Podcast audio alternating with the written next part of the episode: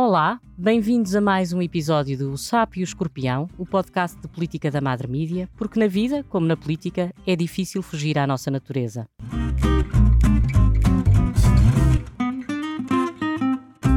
Eu sou a Isabel Tavares e tenho comigo a professora Cepide Radfar, diretora do Centro de Iranologia da Faculdade de Letras da Universidade de Lisboa, criada em 2018 e onde ensina também persa e história do Irão.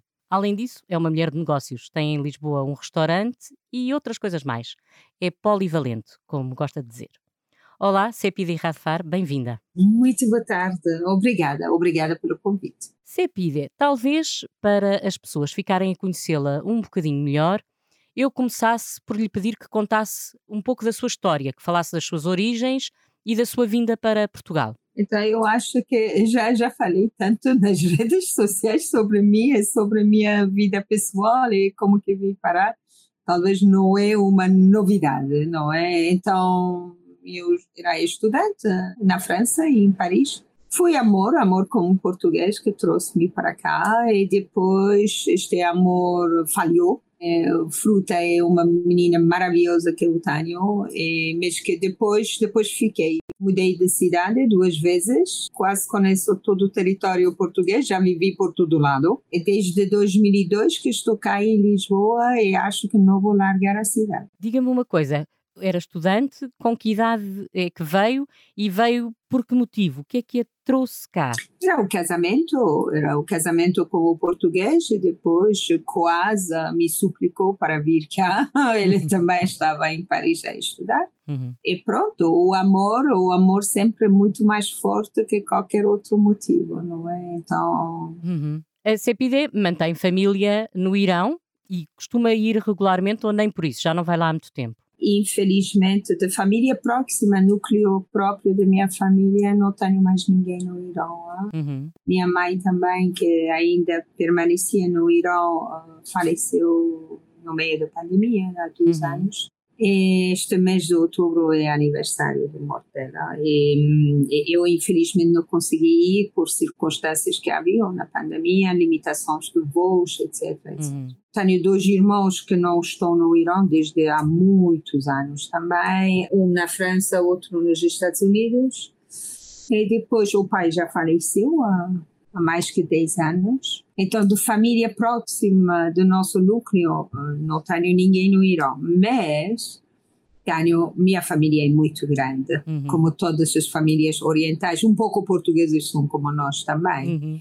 Então, tenho muito, muito famílias e amigos, tenho muitos amigos. Infelizmente, não fui ao Irão desde 2019 pandemia parou muitas coisas, é. infelizmente. É. Uma das coisas foi minhas ligações diretas com o meu país de origem. Nós temos assistido a manifestações violentas nestes últimos dias, nestas últimas semanas, na verdade, já terão morrido mais de 150 pessoas.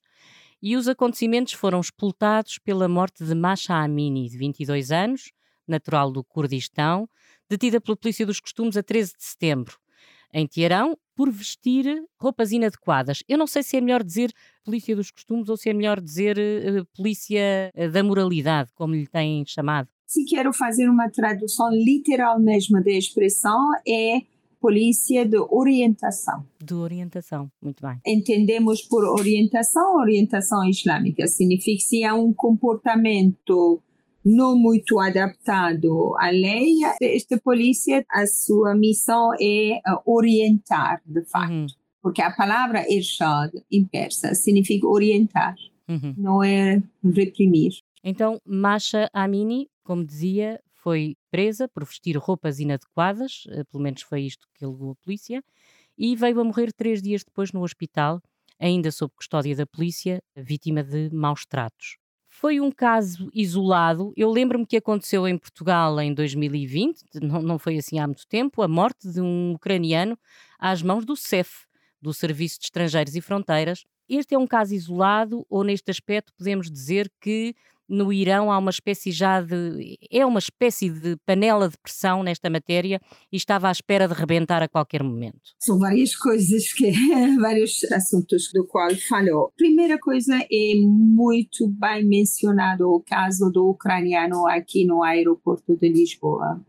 Eu lembro-me quando ouvi notícia, fiquei chocadíssima, porque eu já em várias ocasiões, muitas ocasiões, posso dizer, eu colaboro com o CEF nos casos de quem pede ou requerentes de refúgio, por exemplo. Exato, asilo político. Faço ou... tradução e interpretação simultânea, etc. E sempre eu adoro os inspetores do CEF, porque para mim é um humanismo absoluto, é um profissionalismo. Sinceramente, tenho que dizer, toda barbaridade que falou-se sobre o CEF, eu conheço outro CEF. Bem, mas a verdade é que este CEF também existe. Exatamente. Pode ser um CEF pequenino dentro do grande CEF. Esperemos Exatamente. que seja. Significa que, apesar de uma instituição que eu admiro tanto, porque no caso especialmente dos refugiados, dos expedientes para refúgio, eles são impecáveis. E quando são questões de mulheres, crianças, uau, o humanismo é dez vezes mais forte ainda. Há um profissionalismo, há uma compreensão, etc. Mas, no mesmo contexto, na mesma instituição, aconteceu o que, que aconteceu no aeroporto significa um erro cometido. Vamos ser sinceros que o erro cometido também no início em Portugal as autoridades não agiram como deviam agir. Uhum. Foi silenciado durante bastante tempo. E apenas muito mais tarde, posso dizer alguns meses que demoraram, dez meses quase, como reivindicações da mulher, eu acho, de, de vítima, que depois as autoridades também acordaram. Porque foi denunciado pela imprensa, na verdade. Exatamente, isso é grande trabalho dos jornalistas, não é? Eu segui por muito perto este acontecimento. E o que que aconteceu? Apesar de todas as autoridades assumir a responsabilidade, apresentar desculpas, querendo remediar a situação, que era uma situação dramática, mas que queriam encontrar uma solução para que a família, pelo menos ajudar a família para um pouco poder ultrapassar a tragédia que estavam a viver. E o presidente da República, o professor Marcelo, uhum. o que que fez? Em nome pessoal, apresentou desculpas à família. Isso, isso é um gesto do humanismo, isso é humildade da alta autoridade nacional. Isso podia ser um exemplo. Por causa disto, eu acho que até nestes acontecimentos, Portugal, eu sempre falo, Portugal é um país de diplomacia. O que que temos são diplomatas. Significa, nós temos uma indústria fraca, temos muitas coisas fracas, mas na diplomacia o país é forte. E não podemos negar que temos António Guterres na direção das Nações Unidas. Uhum. Temos muitos outros diplomatas. Tivemos Durão Barroso na Comissão Europeia, etc. Isso mostra uma qualidade diplomática de parte das autoridades portuguesas. Por que, que não há um acompanhamento pacífico? Por que, que não há uma abertura de diálogo? Porque talvez no Irã as autoridades, eu não sei, são cegos agora na, na questão do que, que aconteceu sobre a menina Massa, não é? Seria bom dizer, mostrar, falar, isso depois é trabalho das embaixadas, não é? Hum. Uh, de mostrar que também acontece, erro é humano, é um erro gravíssimo, diga-se de passagem, e sobretudo ele é erro se houver responsabilização. Não é? Porque se não houver responsabilização também não serve de claro. nada. Claro que sim. Mas nós já vamos a essa parte outra vez até uh, internacional. Exato. Agora a parte da panela de pressão. Panela de pressão. Nós podemos dizer que cada três meses, cada quatro meses acontece no Irã essas uh, reivindicações. Hein? Cada vez com um problema, como uma coisa que acontece. Uma altura foi aumento do preço do, por exemplo, do gasóleo, gasolina. Uma hum. outra altura foram os reformados reivindicar salários, reformas mais mais altas. Podemos dizer qualquer pequeno acontecimento dá uma manifestação, dá uma demonstração de insatisfação do povo. Uhum. E agora o caso do Marçal, é, o que que aconteceu é uma tragédia, é um drama, ninguém pode negar. Uhum. Até o próprio líder, quando fez discurso, diz que ele próprio também chorou, e que quando soube que a menina faleceu. Só que ainda não temos perante a situação do trabalho jurídico, não é? Uhum. Ainda a justiça iraniana não apresentou qualquer relatório concreto temos relato, uma vez que não há responsabilidade assumida, depois temos informações que chegam de todo lado. Claro. Por exemplo, do cemitério, apareceu um outro relatório que a menina tinha muitos, muitas marcas de maus tratos físicos na cabeça, uhum. especialmente temos o médico faz outra outra declaração, mas tudo de forma não oficial, tudo é clandestino. Por quê? Porque de forma oficial ainda não há, só uh, se estou enganada, mas até hoje ainda não temos nenhum relatório oficial sobre este assunto. Uhum. E isso dá, é como se lançar um fogo no meio de jovens já, podemos dizer, farta de toda a pressão que estão a subir, que pressões são muito socioeconômico também, não é apenas uma pressão sobre a questão do hijab.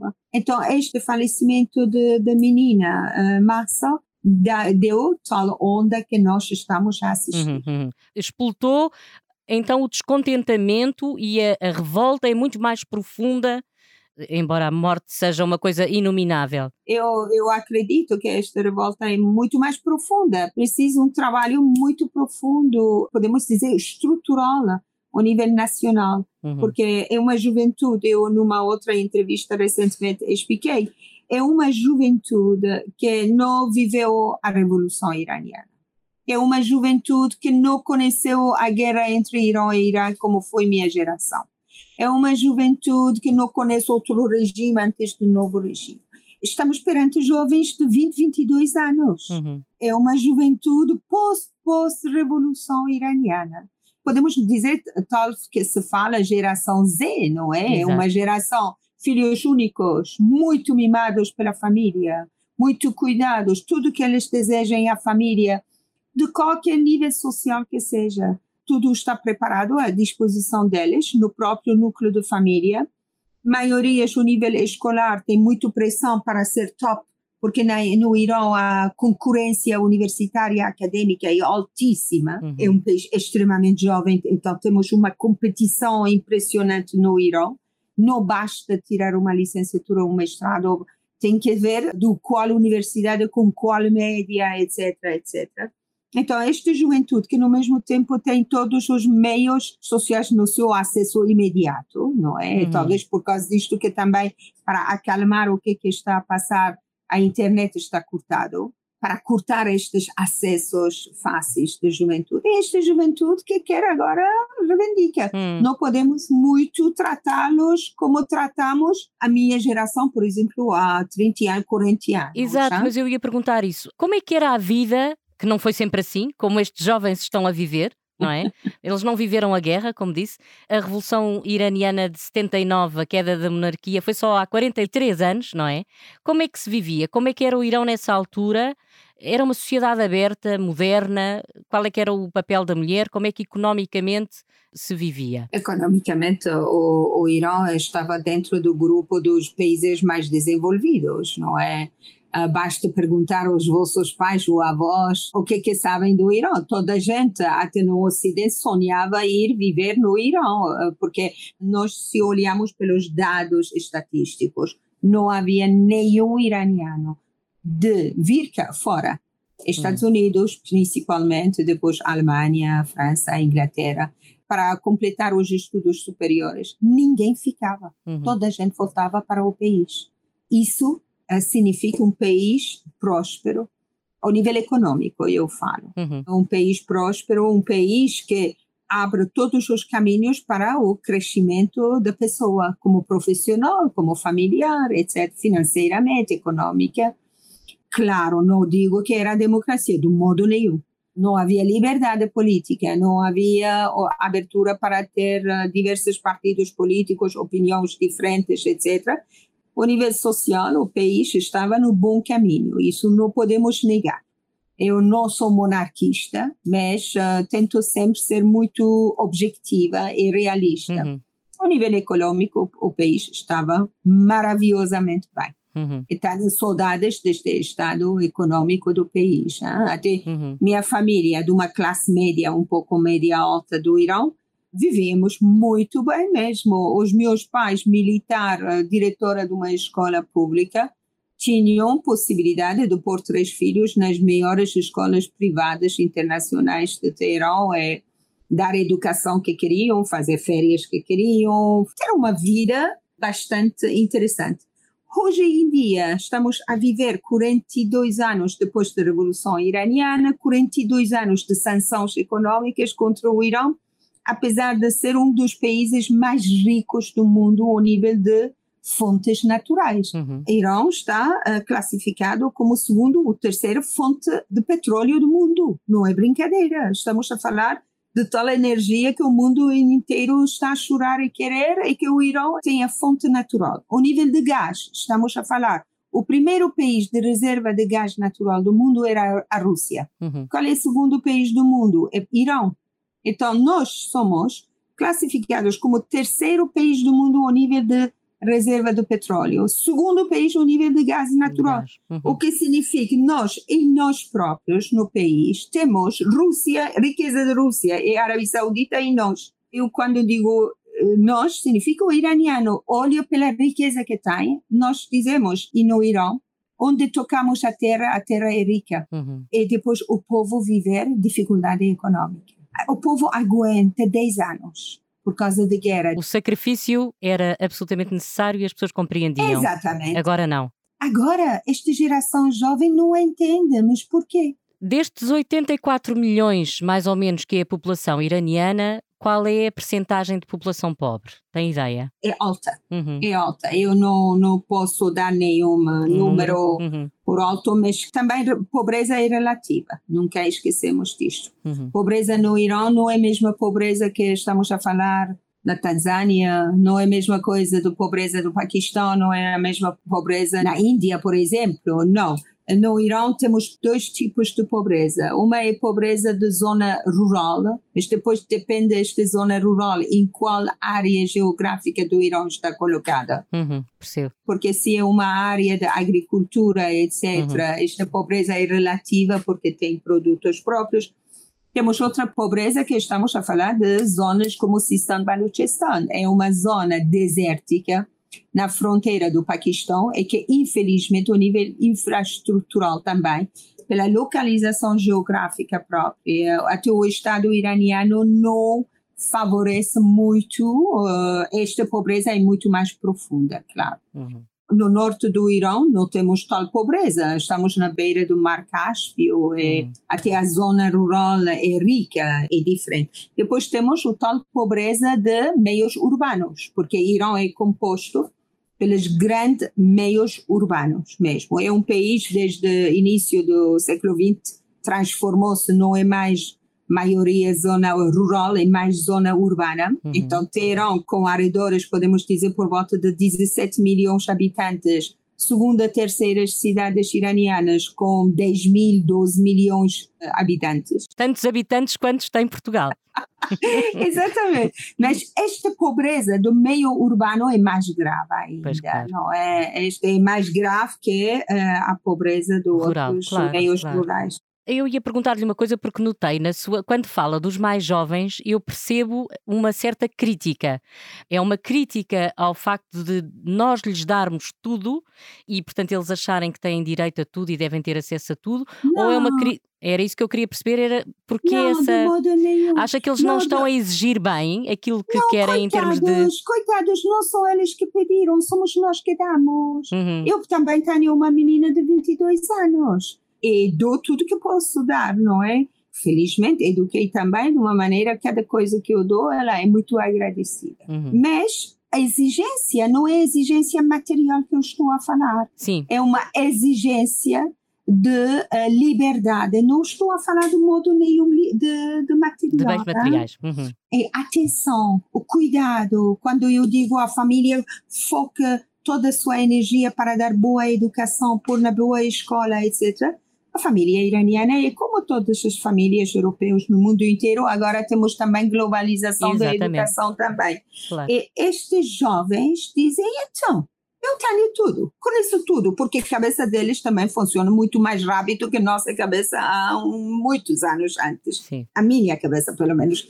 Eles dizem, então, como que é possível eu, com tanto poder e tanto conforto, entre aspas, que não é tal conforto material apenas que eu falo, pelos pais, pelos próximos, pelo tudo, até no meio escolar, os professores são muito focados para valorizar a inteligência de cada um, etc, etc e depois, por causa de um lenço na minha cabeça, vou ser maltratada na rua. Uhum. É um pouco é um pouco injusto. Uhum. Eu compreendo muito bem esta juventude. Uhum. Diz que é injusto. Eu tenho tudo, eu faço da minha parte tudo. E afinal também. não tenho a liberdade de escolha. Exatamente, eu não uhum. tenho liberdade de escolha. Sepide, eu lembro-me de ter entrevistado em tempos Jumana Haddad, uma libanesa feminista e política, e de lhe ter perguntado se havia temas proibidos no mundo árabe. Bem sei que o mundo árabe é uma coisa muito lata, muito extensa e não é tudo a mesma coisa. Mas ela respondeu-me que no mundo árabe podemos dizer quase tudo, mas não podemos jamais tocar na questão da religião. Penso que é por aí que temos que começar e que fazer a mudança é tocar exatamente separando o que é religião da esfera política e da esfera pública. Concorda com isto? Por um lado, temos grande diferença entre Irão e o mundo árabe, porque Sim. nós sempre reivindicamos com todo o amor e respeito que tenho pelo mundo árabe, na sua própria diversidade completa, a cultura iraniana, o povo iraniano é completamente diferente. Temos uma história completamente diferente. Nosso passado, antes do Islã, eh, depois do Islã, tudo é faz parte da nossa identidade própria. Por um lado, a questão de religião.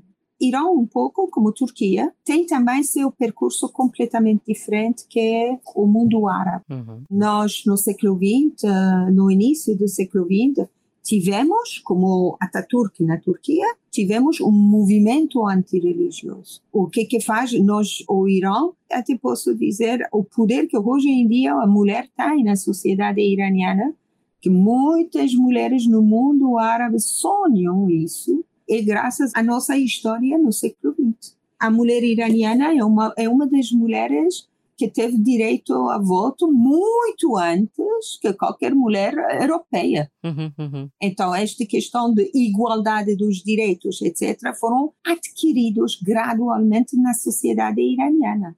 E mesmo assim, hoje em dia, mesmo dentro do próprio Estado iraniano, mesmo na linha mais dura, nós vemos mulheres presentes nestas linhas fortes. Isso é graças à história da mulher iraniana própria e que eu acho que é completamente diferente de muitos países ou culturas do mundo árabe.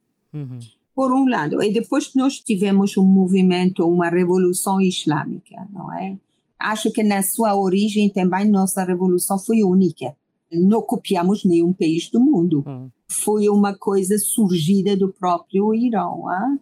Talvez um movimento como o Irão vivia mais que 50 anos, 60 anos num sistema completamente oposto à influência e intervenção de religiosos no sistema político. Houve uma viragem oposta. Significa o quê? Significa o país, a nação, agora por bem ou por mal, foi a opção mesmo da revolução que escolheu uma revolução islâmica. Isso também eu orgulho-me de dizer, olha, pelo menos copiar, nós somos do gênero de ir copiar. Queremos experimentar. Agora, o valor, o preço que vamos pagar, temos que assumir também. E o que que nós assistimos gradualmente, depois da Revolução, a República Islâmica, gradualmente a religião tomou posse de todos os aspectos do sistema político, jurídico do país. Mas a sociedade iraniana evolui então, o que, que o povo escolheu há 40 anos? O povo agora quer uma certa moderação. Agora, se é culpa de mistura de religião com religião com política, isso seria o povo gradualmente também, eu acho, porque eu não desejo novamente uma revolução, uma para o Irão. Porque uma revolução tem muitos gastos. Mas a questão é essa, é como é que se consegue fazer esta mudança gradual, mas, mas ao mesmo tempo tem que ser rápida, porque as pessoas estão cansadas. Como é que se consegue fazer esta mudança sem ser através de uma revolução, mas uma mudança efetiva? Eu acho que a sociedade iraniana vai encontrar a sua própria. Quem sou eu, estúpida aqui, fora do país, há mais que 30 e tal anos, para dizer como? Eu, no Irão, felizmente, há muitas pessoas inteligentes. Nós tivemos vários governos progressistas, tivemos vários governos no Irão dentro do próprio sistema, moderados. Tivemos o presidente Khatami no ano 2000, no Irão, que lançou o projeto de diálogo entre civilizações nas Nações Unidas. Uhum. Uh, então, há uma evolução própria no sistema e que, infelizmente, infelizmente, eu sempre digo isto nas minhas aulas de história contemporânea do Irão, infelizmente, cada vez Irão teve um presidente moderado, um governo moderado, com muitos projetos a poder realizar, tivemos o lado oposto, um presidente americano exatamente oposto. No caso do Khatami, o presidente Khatami do ano 2000, nós tivemos George Bush como presidente americano. americano.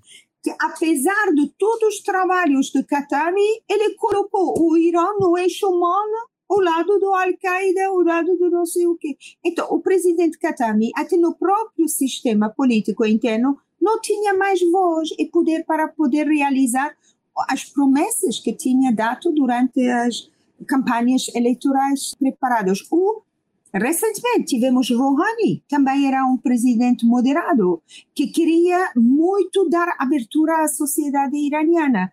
E estávamos a assistir a isso. Quem tivemos à frente de Rouhani nos Estados Unidos? Trump, primeira coisa que o presidente americano chegou e fez, rasgou o acordo nuclear. Hum. Então, dizem-me o que, que este presidente moderado poderia fazer mais. Havia um acordo nuclear assinado também pelo Barack Obama, só que o presidente a seguir vai e rasga tudo e depois bloqueia todos os caminhos do tal presidente moderado que nós tivemos no Irão. Hoje em dia, temos um novo presidente americano, mas já é um pouco tarde para o Irã, porque temos um presidente uh, Raisi, uhum. é um presidente que não é da linha de moderados, e por causa disto que, logo que chegou ao poder, à presidência, colocou esta polícia de orientação do qual falamos no início da nossa conversa, esta polícia foi novamente, havia 10 anos, não existia mais nas ruas pois. de Teherã, do Irã. Uhum. Foi o novo presidente que colocou isso desde o mês de junho ou julho, é muito recente. Mas ele não percebeu que, olha, o que, que existia já passou. Vai, passa Acha que ele vai ter que voltar atrás? Acho que sim, acho uhum. que sim. Ele tem que voltar para trás. A juventude merece isto já foi respondendo ao longo desta conversa, mas eu vou perguntar-lhe mais diretamente o que é que querem as mulheres iranianas e se são só as mulheres, qual é que é a posição dos homens nisto tudo? Falou-me dos seus irmãos, tem irmãos, embora não estejam também no Irão, mas tem outros amigos. Qual é a posição dos homens nesta situação, nesta luta? E basta mudar a lei ou vai ser preciso realmente mais do que isso? Acho que, acho que a mudança de lei já seria um primeiro passo. Se eu era no lugar do presidente iraniano, imaginamos, eu iria dizer, ok, entendi, ouvi, vamos fazer um referendo, uhum. pedir à Assembleia Nacional, à Assembleia Iraniana, pedir a preparação de uma consulta pública. Isso seria maravilhoso. Uhum. Sem sangue, sem opressão, sem. Isso seria o ideal. Fazer um referendo, ver a votação. Uma votação sincera. Significa um referendo pacífico, eu acho, para dar poder a esta população eu acho neste caminho de abertura gradual, todos iriam ganhar. Primeiro o povo, a nação vai ganhar, e depois ir para avançar para outras coisas, como no caso de, de universidades, nunca mais deixar guardas entrar no meio acadêmico. Porque nas universidades é muito fácil controlar para que nenhuma guarda entra. Ok, são jovens, estão a gritar, querem alguma coisa. Ainda bem que estes jovens pensam. Uhum. É, é, bom ouvir-nos, falar com eles. Isso seria o ideal, não é? Uhum. Quem me dera poder ir falar de um modo racional com o presidente iraniano e dizer: olha, vamos sentar-nos juntos, encontrar. Eu estou disposto. Se Exato. o presidente quer, eu sempre, porque nada é pior que sangue escorregar nas ruas do Teherão uhum. e Irão. Há bocadinho falou em Marcelo Rebelo de Sousa. O presidente do Irão também disse, aliás, ele exigiu, eh, nas palavras dele, uma investigação à morte de Masha Amini. Mas, como disse há bocadinho, a verdade é que não se sabe nada. Ainda não. Eu acho que, como resultado, todos podemos adivinhar que foram alguns agentes desta polícia de orientação que agiram mal e que mataram esta menina, acho que como eles devem incriminá-los, não é? Então, por causa disto, há um certo silêncio. Este silêncio é pior. Uhum. Eles têm que encontrar, encontrar e apresentar desculpas. Por que não? Apresentar desculpas. Humildade é o primeiro ponto para poder conseguir resolver do modo pacífico os confrontos que existem. Até para poder criar alguma empatia, não é? Empatia e confiança. E confiança. O, o embaixador do Irão acusou alguns países europeus, embora não tenha dito quais, não, não nomeou nenhum, de estarem a tentar apoiar uma certa disrupção, incitar a, a violência até, o que para ele é lamentável e a acontecer seria mesmo, e disse que também se trata aqui de uma violação dos assuntos internos por parte de países terceiros de facto, o Irão é um país soberano, mas há uma diferença entre ingerência e defesa de direitos humanos, ou não? Acha que os países já ultrapassaram o ponto aqui da defesa dos direitos humanos para passar mesmo à, à, ingerência, que já é mais meter o bedelho onde não são chamados? Pronto, eu não sou diplomata, eu hum. não sou diplomata para utilizar estas palavras, porque cada palavra tem seu, seu peso neste tipo de discursos o que, que eu posso dizer é alguns países estão a chamar a atenção, não é? Chamar a atenção às autoridades iranianas para questões de direitos humanos. É isso que também eu tenho medo, porque outros também já estão a utilizar meios. Isso para mim cheira-me um pouco mal também. Por quê? Porque eh, nós temos maus experiências do passado e sabemos que há países que sonham um Irão dividido. Países que sonham um Irão na guerra civil. Vimos algumas eh, guerras civis que aconteceram nos países vizinhos. Não vamos esquecer que Irão, o nível geopolítico, está situado numa zona sempre de explosão, não é? Todos os países vizinhos temos problemas de segurança, etc. É o único país que, felizmente, até hoje, tem segurança nas suas fronteiras, é o Irão. Isso é o que, que dá-nos a paz. E o nosso medo é que os, os outros, eu não vou nomear ninguém, uhum. os outros aproveitam destes movimentos de insatisfação do povo e que lançam outras coisas que põem em causa a união, de, unidade do país, uhum. ou a segurança do país, etc. Eu fiz-lhe esta pergunta porque a União Europeia quer aplicar sanções ao Irão e foi aprovada uma resolução esta quinta-feira pelo Parlamento Europeu que condena a morte de Masha Amini, muito bem, mas que pede uma investigação independente sobre maus tratos. E aqui eu volto a falar na ONU, há bocadinho falava também em, em António Guterres, e pedem uma investigação independente, coisa que não aconteceu em Portugal quando houve a tal morte do ucraniano às mãos do CEF, mas eh, pedem também que haja uh, sanções, recomenda à União Europeia a aplicação de sanções aos oficiais iranianos, também não sei como é que isto se pode fazer, envolvidos no regime de repressão. E pedem também a libertação de todos aqueles que foram presos e acusados, portanto, em princípio, serão julgados no meio deste turbilhão destes últimos dias.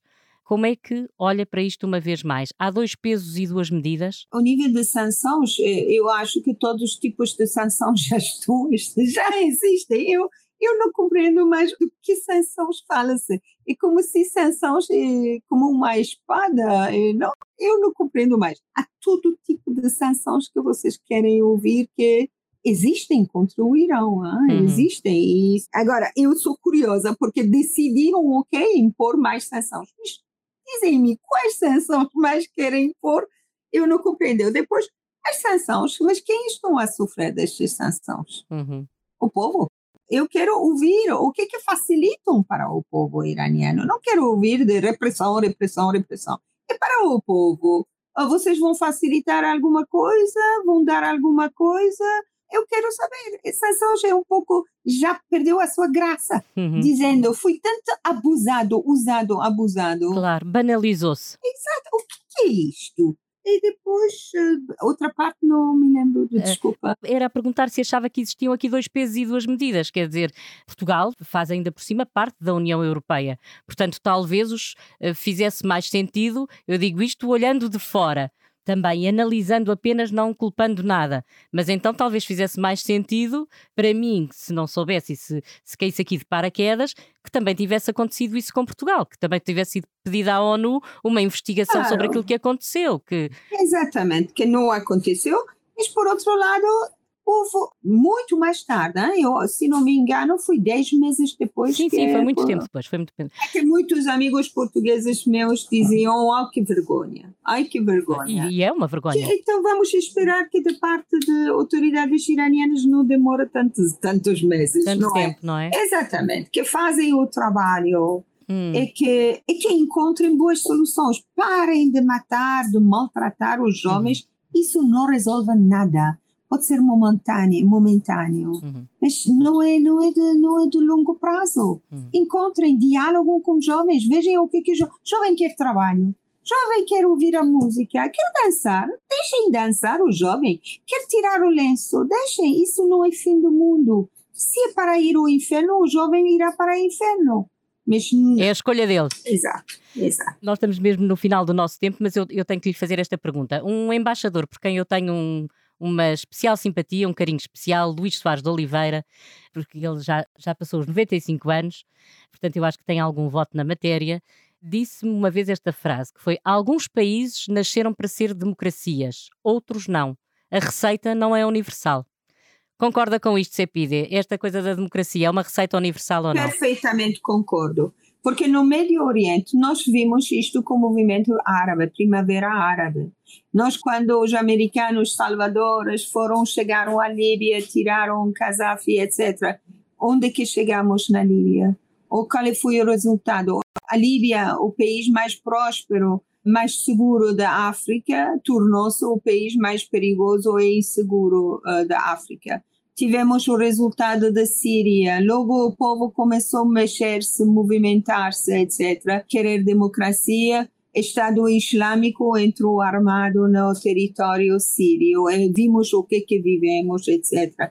Então, concordo, Bagdad, Iraque, porque que não falamos disto, apesar de Saddam Hussein ter sido o homem mais cruel que invadiu e provocou a guerra contra o Irã, mas depois de Saddam Hussein não temos ainda paz neste país, etc, etc. Então, eu concordo perfeitamente, o, grande embaixador que mencionou, Uh, e depois a modelo de democracia, a moda americana não é para exportar, não existe exportação de democracia. A democracia adapta-se a cada cultura. Exatamente isso que eu queria dizer desde o início da minha conversa Exato. consigo, que o povo iraniano está a criar o seu caminho. É como nós dizemos, um rio que vai começando a descer de montanha, vai encontrar o seu caminho não é eu abrir o caminho para o rio. Uhum. Exatamente. E vou terminar perguntando-lhe quem é que é, nesta matéria